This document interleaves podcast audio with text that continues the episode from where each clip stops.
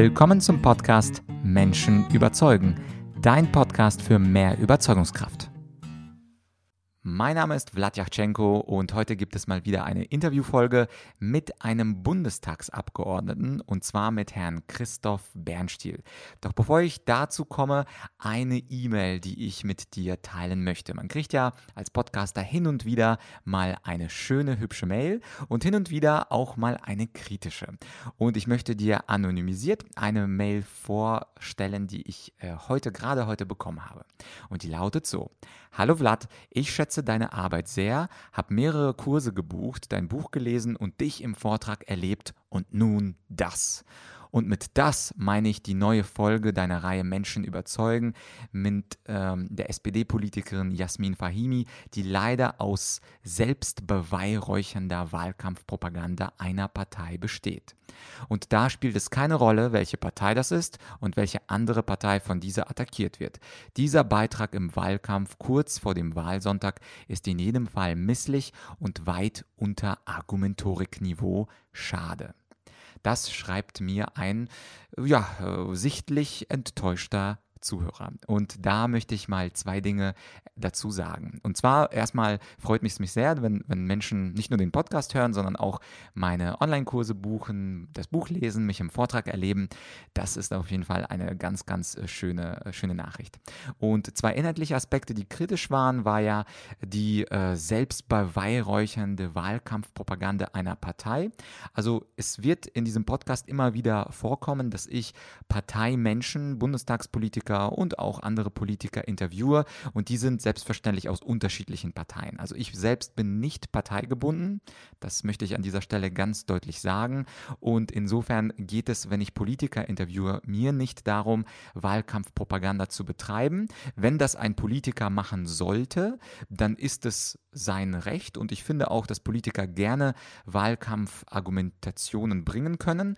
Und ob sie dann gut oder schlecht sind, das würde ich dann am liebsten dich, lieber Zuhörer, entscheiden lassen. Meine Aufgabe sehe ich darin, als Moderator in meinen Interviewfolgen das Schönste und Tollste aus meinen Interviewpartnern herauszukitzeln.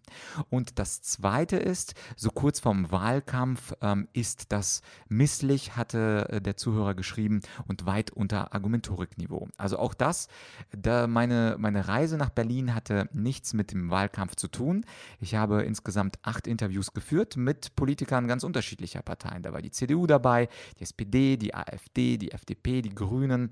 Das heißt also, ich bemühe mich stets, wenn es möglich ist, eine ja, halbwegs ausgeglichene, auf jeden Fall ganz, ganz unterschiedlich geartete Parteienlandschaft im Podcast darzustellen und auch auf dem YouTube-Channel. Insofern äh, geht es mir nicht darum, jetzt vor dem Wahlsonntag etwas zu tun, etwas Besonderes zu verkünden, sondern du wirst auch nach diesem, äh, nach diesem Wahlsonntag, der am 26.05. 2019 kommt, werde ich auch andere Politiker in den Podcast bringen.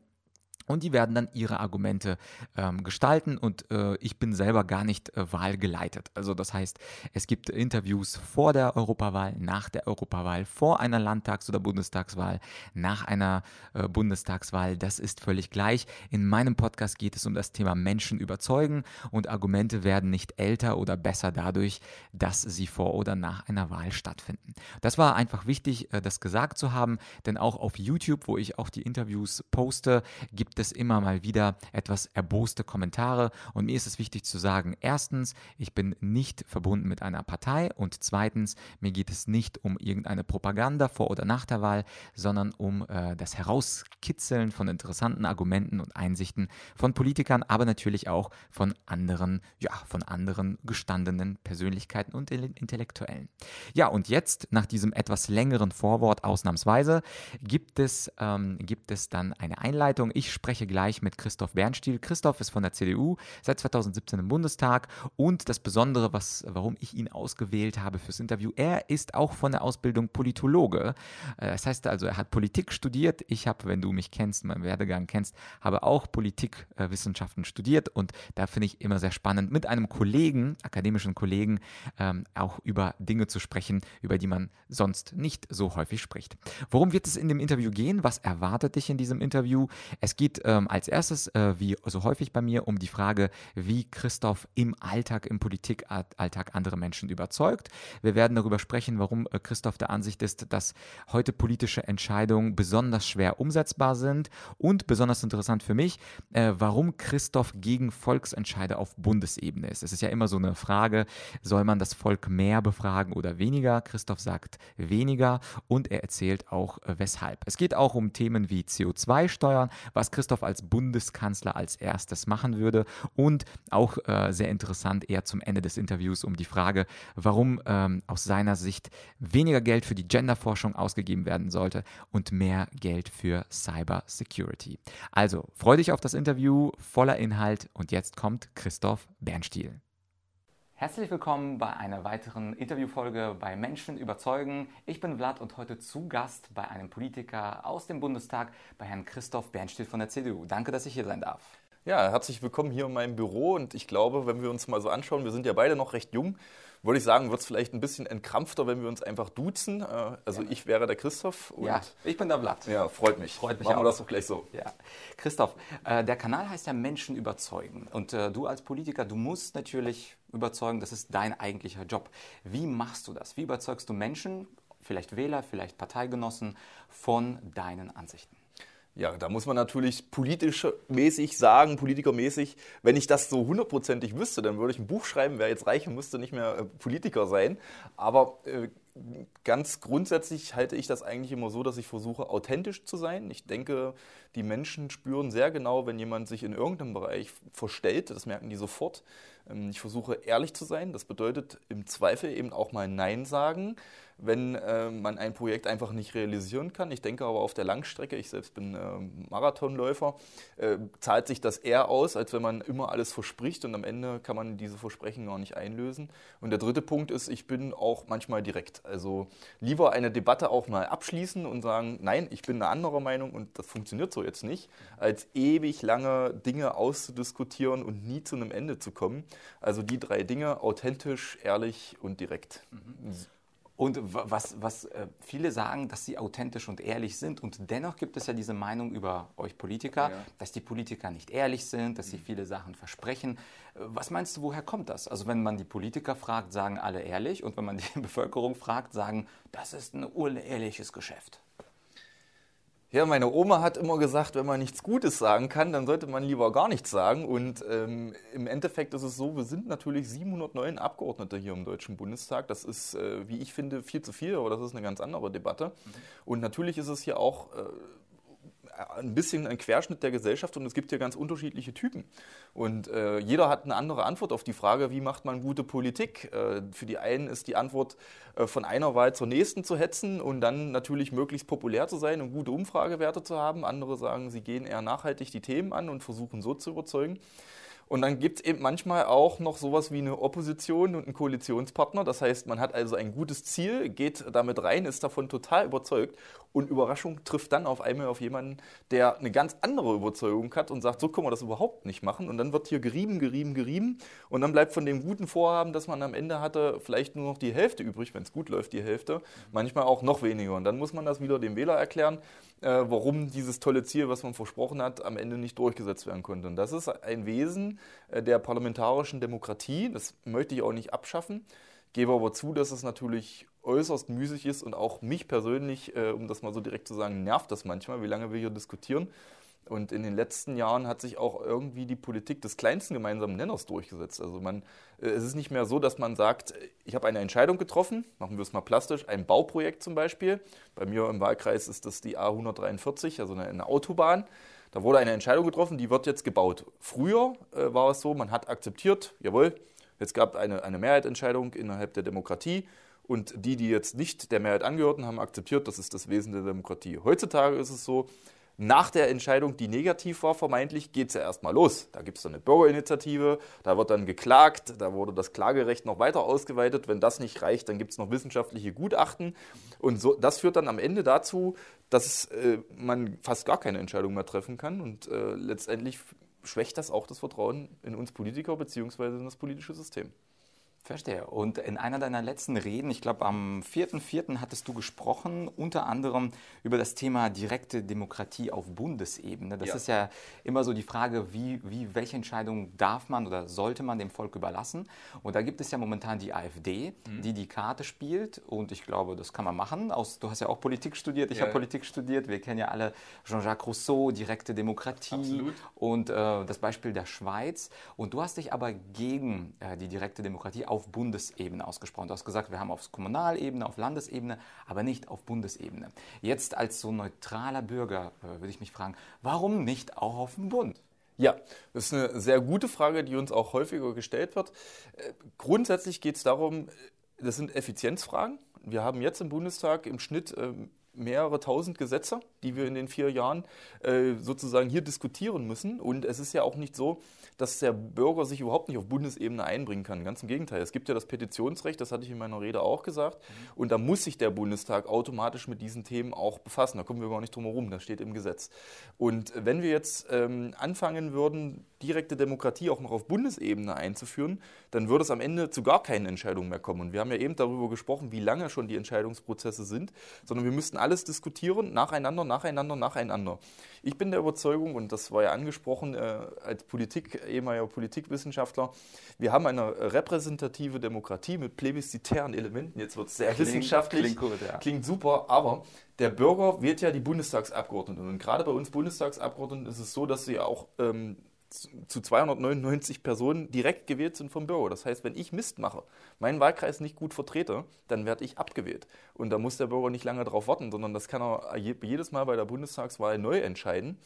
Und äh, ich halte es einfach für uneffizient, wenn wir jetzt sozusagen noch ein zusätzliches Element einziehen, dann ist irgendwann die Frage zu stellen, brauchen wir überhaupt noch eine repräsentative Demokratie? Welche Themen sollte der Bürger abstimmen, welche nicht? Weil da, wenn, muss ich sagen, da muss der Bürger eigentlich jedes Thema abstimmen. Und ob der Bürger das dann auch möchte mit diesen mehreren tausend Gesetzesentwürfen, da steht nochmal auf dem anderen Blatt äh, geschrieben. Und ein Punkt ist mir noch ganz wichtig, warum ich gesagt habe, Demo direkte Demokratie auf Bundesebene halte ich für schwierig. Ich halte sie auch generell für ein bisschen problembehaftet, denn in der Demokratie sagt ja nichts anderes, als dass die Mehrheit entscheidet. Wir leben aber in einer freiheitlich-demokratischen Grundordnung. Das bedeutet, es gibt auch einen Ausgleich zwischen Minderheiten.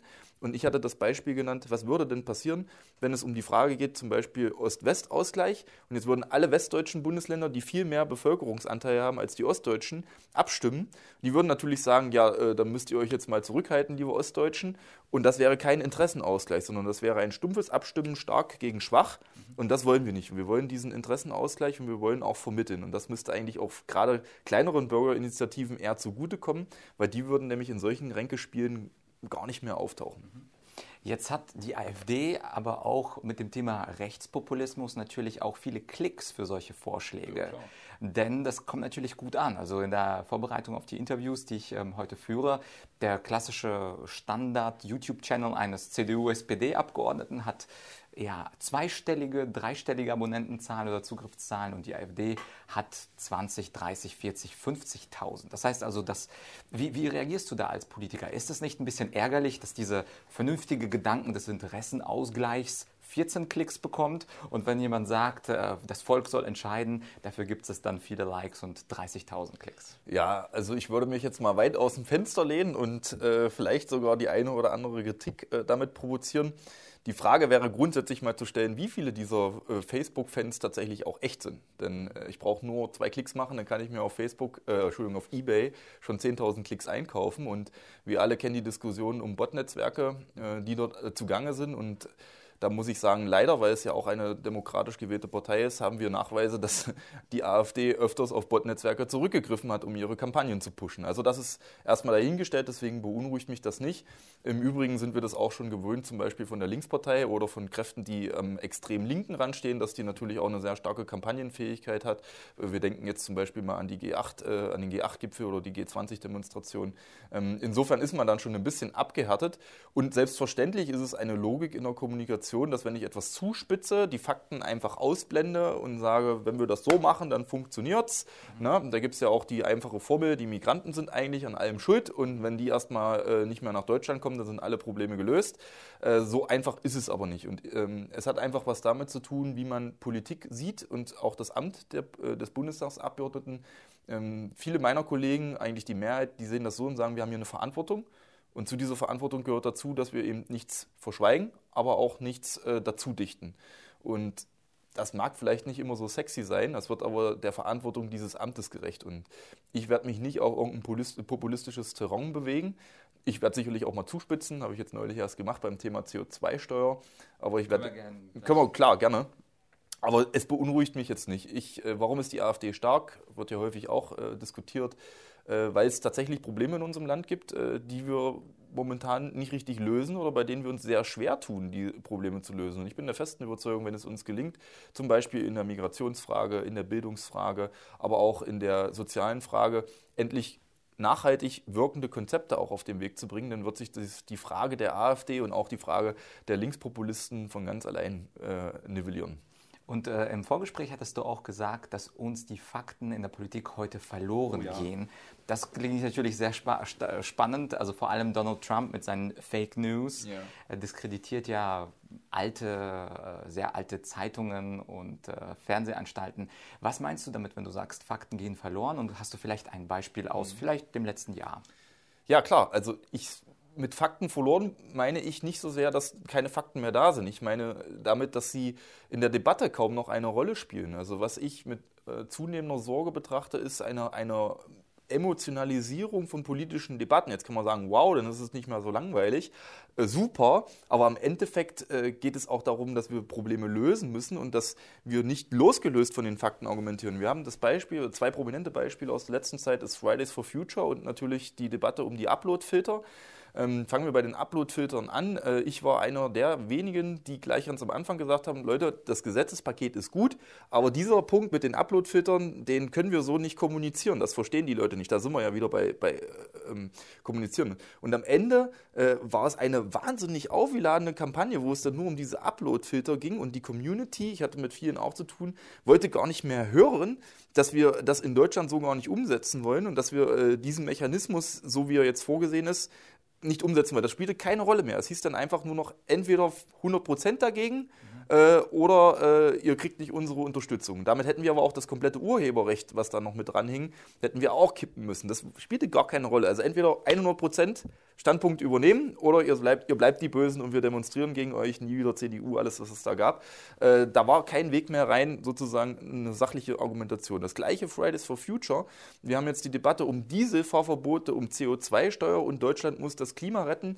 Ähm, da sagen uns alle, da fange ich an, und da kann mal jeder sich jetzt der Zuschauer mal fragen, stelle ich mal eine Frage, wie viel CO2-Anteile haben wir eigentlich in der Atmosphäre? Also wie ist die CO2, äh, wie ist die Atmosphäre eigentlich zusammengesetzt? Mhm. Frag dich jetzt nicht, kann jetzt jeder mal drüber nachdenken, da kriege ich dann Antworten, so 20 bis 30 Prozent. Also völliger Quatsch. Also wir haben ungefähr 1% Anteil an, an, an äh, Restgasen äh, und da unter diesen 1% ist CO2 eins dieser Gase in unserer normalen Atmosphäre. Und der Anteil von Deutschland an deutschem CO2 liegt bei 0,00 1 irgendwas Prozent. Darüber diskutieren wir in Deutschland.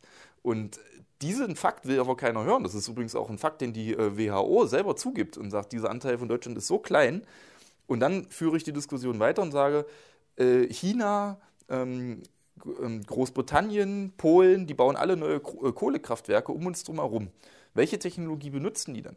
In der Regel war es so, in der Vergangenheit, die haben ähm, deutsche Kraftwerke also deutsche Kraftwerksbetreiber wie zum Beispiel jetzt auch Siemens ähm, äh, beauftragt, Kraftwerke zu bauen. Deutsche Technologie ist in der Regel sehr effizient und nebenbei auch noch umweltfreundlich.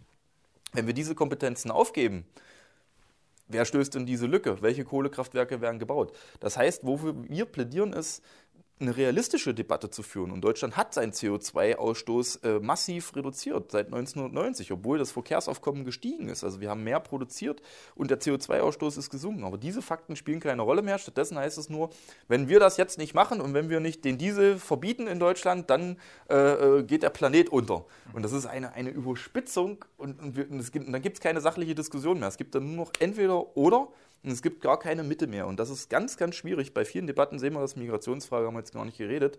Wenn wir keinen Konsens mehr finden können, dann driftet die Gesellschaft auseinander. Und wenn Fakten gar keine Rolle mehr spielen, sondern nur noch, du bist doof und du bist cool, äh, dann, dann haben wir echt ein Problem, weil dann funktioniert das alles nicht mehr. Mhm. Und was ist ähm, die Begründung von dir, warum die CO2-Steuer nicht eingeführt werden sollte. Also es gibt ja auch Proponenten, die sagen, Deutschland soll mit einem guten Beispiel vorangehen. Ich glaube, die würden auch nicht sagen, dass wir mehr CO2 produzieren als China oder die USA. Ja. Ich glaube, dass der durchschnittliche Mensch weiß, dass äh, der Anteil von Deutschland global relativ gering ist. Ob das jetzt 0,1 oder 0,01 ist oder 1 Prozent. Ähm, aber äh, diese Beispielfunktion, dieses äh, mit einem guten Beispiel vorangehen, dass andere Leu äh, Länder das auch übernehmen, Signalwirkung, das ist ja durchaus schon ein denkbares Argument. Aber da bist du nicht dafür. Äh, ich bin nicht für die CO2-Steuer. Dass wir mit einem guten Beispiel vorangehen, da bin ich selbstverständlich dafür. Und was man in der Debatte vielleicht auch nochmal sagen muss, das Pariser Klimaabkommen hätte ohne das deutsch-französische Engagement, wäre das gar nicht zustande gekommen. Und nicht wir Deutschen sind da ausgestiegen, sondern äh, leider die Amerikaner. Ja? Wir hoffen, dass sie wieder zurückkehren. Und mit gutem Beispiel vorangehen. Ja, wir sind doch schon das Land, was äh, die erneuerbaren Energien nach vorne treibt. Wir haben eine EEG-Umlage, also Erneuerbaren Energiegesetz, was jeder Stromverbraucher mitbezahlt. Wir haben gesagt, wir steigen aus der Kernenergie aus. Wir wollen wollen jetzt auch noch aus der Kohle aussteigen und haben uns ja schon committed. Äh, wir sind also schon ein Treiber dieser Technologien. Niemand kann sagen, Deutschland ist da untätig. Ähm, das muss man einfach auch mal am Anfang der Debatte stellen und selbstverständlich wollen wir das auch. Ich hatte aber gesagt, wir können Klimaschutz nicht gegen die Bevölkerung machen. Jetzt haben wir schon die Situation, dass ähm, kleinere Familien oder sagen wir mal Familien mit mittlerem und kleinem Einkommen sagen, der Strompreis wird schon so hoch, dass wir uns den kaum noch leisten können. Ähm, wir haben den, den gleichen Effekt, wenn wir nachher sagen, wir verbieten verbieten jetzt den Diesel. Im Übrigen die Debatte, das versteht kein Mensch mehr. Wir haben vorher gesagt, wir haben eine zu hohe äh, ähm, ähm CO2-Belastung, also kauft euch alle einen Diesel. Ja, dann haben sich alle einen Diesel gekauft und jetzt sagen wir, oh, die Feinstaubwerte sind viel zu hoch, äh, jetzt ist der Diesel böse. Es, die durchschnittliche Familie kauft sich nicht alle fünf Jahre ein neues Auto. Das heißt, da muss man auch ein bisschen ähm, die Bevölkerung mitnehmen. Bei der CO2-Steuer ist es so, wir haben ja bereits einen CO2-Zertifikatehandel. Was passiert? Die großen Industrieunternehmen, an die wir heran wollen, die kaufen sich einfach die Zertifikate ein und nachweislich ist in den letzten fünf Jahren der CO2-Ausstoß nicht gesunken, sondern die haben sich einfach Zertifikate eingekauft von Ländern, die weniger CO2 äh, produzieren, aber nicht weil, sie es nicht, weil sie es nicht wollen, sondern weil sie einfach die Kapazitäten nicht erreichen mit ihrer Industrieproduktion. Und wenn wir jetzt eine CO2-Steuer einführen, dann glaube ich, wird die genau die gleiche Logik greifen. Die Unternehmen werden sich CO2-Zertifikate kaufen oder werden diese Steuer bezahlen und werden diesen Preis an den Verbraucher weiterreichen. Und der Verbraucher hat davon nichts außer höhere Preise. Und im Endeffekt werden wir das Klima nicht verbessern. Besser wäre, und das ist eigentlich auch ein urdeutscher Ansatz, zu sagen, wir belohnen innovative Unternehmen. Es gibt noch keine, keine Regelung, die sagt, wenn ein Unternehmen von sich aus, zum Beispiel sagen wir im Automobilprozess, CO2 einspart, dass wir sagen, es kann nachweisen, 20% CO2 sparen wir ein, dadurch durch dieses innovative Verfahren, dass wir das honorieren, zum Beispiel mit einer, ähm, mit einer Steuererleichterung und diese Steuererleichterung zu großen Teilen beim Unternehmen lassen, aber zu einem gewissen Prozentsatz sich auch auf den Endverbraucherpreis niederschlägt. Heißt also, das Auto wird dann etwas günstiger, weniger CO2, Anreiz geschafft, Verbraucher hat äh, noch ein günstigeres Produkt. Das wäre ein sinnvoller Weg. Aber wenn wir nur wieder über Strafen gehen, die am Ende beim Verbraucher landen, dann wird der Verbraucher irgendwann sagen, äh, euer schöner Klimaschutz ist mir jetzt egal, weil ich muss jetzt noch irgendwie meine Familie ernähren und ich muss noch irgendwie auf Arbeit kommen. Und das meine ich, wenn ich sage, Klimaschutz gegen die Bevölkerung funktioniert nicht. Äh, klingt einleuchtend. Mhm. Jetzt darf man ja auch mal träumen und angenommen, du wärst jetzt sagen wir mal nächstes, übernächstes Jahr, du könntest Bundeskanzler sein, Bundeskanzler werden. Was wäre eigentlich deine erste Maßnahme? Also was würdest du machen? Angenommen, du hättest die Mehrheit im Bundestag, alles hinter dir. Einfach mal so eine Wunderfrage. Was würdest du als erstes tun, außer dich freuen, dass du jetzt endlich Bundeskanzler bist? Ja, da muss, muss, ich wirklich die Frage stellen, ob man das tatsächlich möchte. Da muss ich eine Sekunde drüber nachdenken. Ja, gerne. Ist ja eine ungewöhnliche Frage.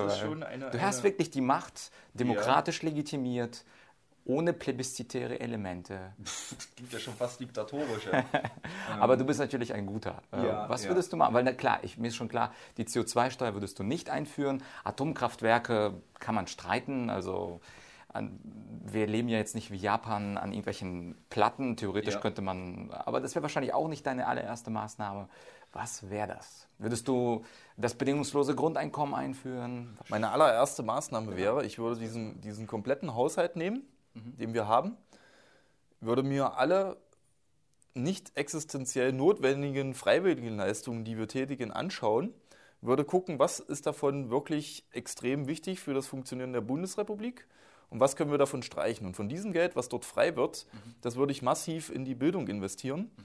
Und zeitgleich, sonst wird es nicht funktionieren, wenn ich die Mehrheiten dann hätte, würde ich viele Prozesse harmonisieren. Also zum Beispiel haben wir 16 Bundesländer und das funktioniert weder im Bildungsbereich noch im Sicherheitsbereich richtig gut, dass da jeder seine eigene Süppchen kocht. Da müssen wir harmonisieren. Und das würde ich äh, gerne umsetzen, um da sozusagen endlich ein Stück weit nach vorn zu kommen. Weil wir verlieren uns im Klein-Klein und dieses Klein-Klein macht Deutschland auf Dauer kaputt. Mhm. Und dieses Bildungsthema ist ja aktuell, glaube ich, ist das Bildungsbudget sogar etwas gesunken im 2020 bei dem aktuellen Vorschlag. Ja, Bildung ist ja äh, Ländersache. Mhm. Das ist genau das Problem. Es kann auch Ländersache bleiben, aber am Ende brauchen wir einheitliche Standards, sodass das vergleichbar wird und äh, gemeinsame Ziele, auf die wir laufen. Und äh, in den Ländern, also zumindest in meinem Bundesland Sachsen-Anhalt, haben wir das Budget jetzt gerade erhöht, weil wir natürlich mehr Lehrer brauchen und da eben auch entsprechend gegensteuern wollen. Der Bund ist ja im Forschungsbereich aktiv, da kann er beisteuern und wir haben jetzt das, ähm, den Digitalpakt verabschiedet mit 5,5 Milliarden Euro, die der Bund für die Digitalisierung der Schulen zur Verfügung stellen will. Dafür mussten wir extra das Grundgesetz ändern. Führt mich wieder zu dem Punkt zuvor. Der Bund darf sich nicht überall einmischen. Äh, ich würde mir, wenn ich in so einer Position wäre, wünschen, dass man das mal ändern kann, dass man da mal an einem Strang zieht. Denn äh, die Bundesländer alleine werden es nicht lösen können und die Bundesrepublik ohne die Bundesländer auch nicht. Und das ist äh, leider die Wahrheit. Und hast du schon irgendwas im Blick, wo könnte man denn was streichen? Ich bin sicher, wir haben ja einen riesigen Etat für Arbeitssoziales, der macht ja ungefähr zwei Drittel des gesamten Haushalts aus. Hast du schon Ideen, wo du was streichst? Weil du brauchst ja mehr für Geld für Bildung, die muss ja irgendwo her. Ja, wir könnten, uns, wir könnten uns zum Beispiel mal die ganzen Programme angucken, die wir im Präventionsbereich und in der äh, politischen Bildung auf äh, äh, auferlegt haben. Äh, die müssen ja eine, gewisse Wirkung, also insbesondere ich habe selber in Extremismusprävention gearbeitet. Da gibt es sehr, sehr viele Programme, die dort tätig sind und deren Wirkung aber mal nie hinterfragt wird. Also nach wie vor haben wir eine steigende Anzahl an Rechtsextremismus, eine steigende Anzahl auch an Linksextremismus, obwohl wir die Programme in den letzten Jahrzehnten, muss man ja mittlerweile sagen, massiv erhöht haben. Und trotzdem geht die Zahl irgendwie nicht runter. Und dann muss man mal vielleicht das auf einen Evolutionspunkt stellen. Ähm, ich sage auch noch was, und das ist sehr kritisch, da warte ich schon äh, auf die ersten Kommentare. Die Kommentare genau, das ist natürlich diese ganze Genderforschung. Also wir haben über 120 Lehrstühle, ich habe das mal gezählt, die sich mit Genderwissenschaft in Deutschland befassen. Ähm, Im Bereich Cybersecurity, der alle Bereiche erfassen wird, da haben wir nur eine Handvoll. Und das ist natürlich ein Missverhältnis, wo ich sage, Genderforschung ist wichtig, aber müssen wir sie staatlich in dem Ausmaß so unterstützen? Oder brauchen wir vielleicht Cybersecurity, die in Zukunft unsere Krankenkassen schützen, unsere Einwohnermeldeämter, unsere Polizei in die Lage versetzen, ähm, äh, Kriminelle wie zum Beispiel Kinderpornografie oder Geldwäsche im Internet aufzuspüren? Brauchen wir Cybersecurity für den für Bereich? Den Bundestag zum Beispiel. Für den Bundestag, da sind wir mittlerweile ganz gut aufgestellt, also da sind wir durchaus auch lernfähig. Aber das ist so ein, so, ein, so ein, Verhältnis, wo ich sage, das müsste man sich tatsächlich mal anschauen. Und da denke ich, da gibt es Einsparpotenziale, habe ich auch schon ein paar, die ich jetzt schon vorschlagen könnte. Aber gut, das wäre sicherlich nochmal ein komplett anderes Interview.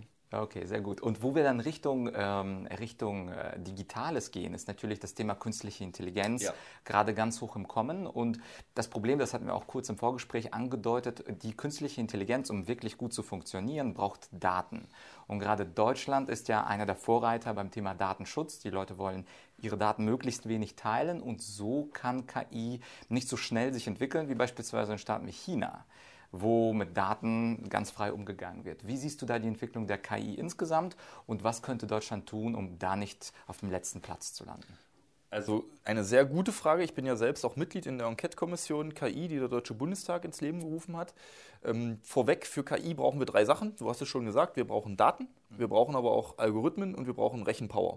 Rechenpower können wir uns kaufen, Algorithmen kriegen wir vielleicht auch noch hin, mit Daten wird es sehr schwierig. Und äh, aktuell haben wir in Deutschland das Paradox, dass so wie der Staat sagt, ich möchte Daten erheben, äh, kommt es reflexartig in der Bevölkerung so, wow, was will der Staat? Äh, die Oppositionsparteien tun dann noch ihr, ihren Beitrag und sagen, der Staat will überwachen der und so weiter, Bürger. der gläserne Bürger und Orwell und was man da nicht alles hört. Das geht überhaupt nicht, da müssen wir total aufpassen. Zum gleichen Zeitpunkt haben wir aber äh, Millionen von Deutschen, die Facebook nutzen, die Twitter nutzen, die YouTube nutzen, Google nutzen, ihre Smartphones äh, nicht richtig konfigurieren und Millionen von Daten jeden Tag an private Unternehmen abgeben, ohne sich Sorgen darüber zu machen, was passiert eigentlich damit.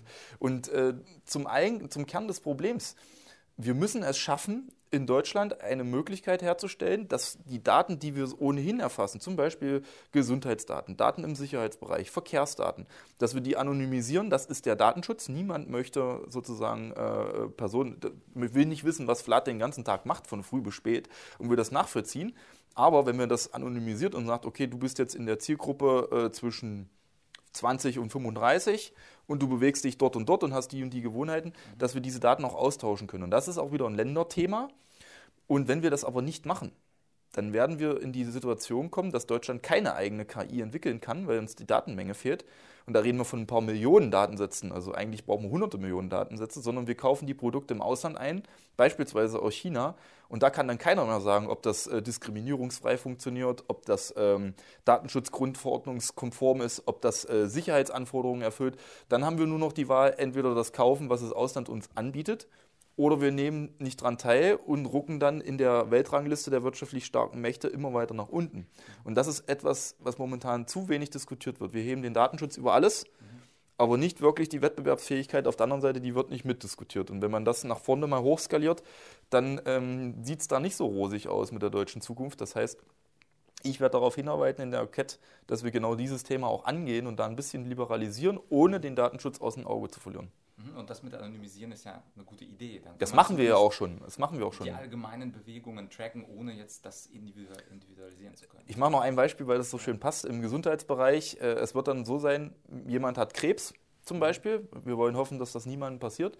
So, und jetzt sitzt er beim Arzt und der deutsche Arzt sagt, naja, wir könnten äh, das jetzt analysieren, wir müssten aber ihre Patientendaten aufnehmen, wir müssten die in so einen äh, chinesischen Algorithmus einführen oder sie machen das in Deutschland, äh, aber da ist es verboten. So, wie wird sich der Patient entscheiden? Fürs Leben. Richtig. Und äh, wenn es um solche existenziellen Fragen geht und da wird KI eingesetzt, dann finde ich, müssen wir als Deutsche dort auch mithalten. Äh, nicht nur als Deutsche, sondern vielleicht auch als Europäer. Mhm. Aber da ist wieder die Vorbildfunktion. Lassen wir uns erstmal in Deutschland anfangen, das irgendwie hinzubekommen und dann können wir vielleicht den europäischen Datenraum noch mit einbeziehen, weil dann sind wir über 500 Millionen Europäer. Mhm. Damit kann man dann schon mal was anfangen und dann ist man auch auf dem internationalen Markt auf Augenhöhe mit den USA, mit China. Mhm ähm, oder auch mit, äh, mit den Indern oder den Iranern, die, die auch aktiv sind. Und dann auch zu meiner letzten Frage. Diese, diese Bewegung und die Energie, die du für die Politik mitbringst, die ist ja nicht überall da. Vor allem im Bereich von Frauen und Jugendlichen ist ja die Parteimitgliedschaft oder die aktive Anteilnahme jetzt mal ausgeklammert die Fridays for Future. Ich glaube, das Thema Klima sp spielt äh, für Jugendliche eine große Rolle. Ist ja die Parteizugehörigkeit und die, das Engagement nicht groß. Was könntest du tun oder was könnten wir tun oder warum sollten sich Menschen eigentlich mehr für Politik Politik engagieren und wie kriegen wir das auch hin? Also zu diesem Buch, äh, wie man Menschen richtig überzeugt, da schreibe ich dann noch rein, wie man die Menschen in die Parteien bekommt. Dann machen wir eine Co-Autorschaft und gerne, dann, äh, das wird mit Sicherheit ein Bestseller. Ja, das ist äh, leider wirklich ein Problem. Alle sagen, wir möchten mehr junge Menschen äh, in der Politik und wir möchten auch mehr Frauen in der Politik. Etwas, was ich absolut unterschreibe. Mhm. Hier im Deutschen Bundestag sind die jungen Menschen sogar noch die kleinste, der kleinste Prozentsatz. Ähm, wir haben sogar noch mehr Frauen, die auch zu wenig sind, als junge Menschen im Deutschen Bundestag. Auf der anderen Seite haben wir eine Bewegung wie Fridays for Future. Jetzt fragt man die, wollt ihr eine Partei gehen? Nö, ach, da haben wir keinen Bock drauf. Weil Work-Life-Balance, dann mache ich lieber ein bisschen mehr Balance. Ich bin politisch, aber diese langen Prozesse des Austarierens von, von Kompromissen, darauf haben die alle keinen Bock. Ähm, stattdessen gehen sie eher in andere Vereine, was gut ist. Deutschland ist eine Ehrenamtsnation.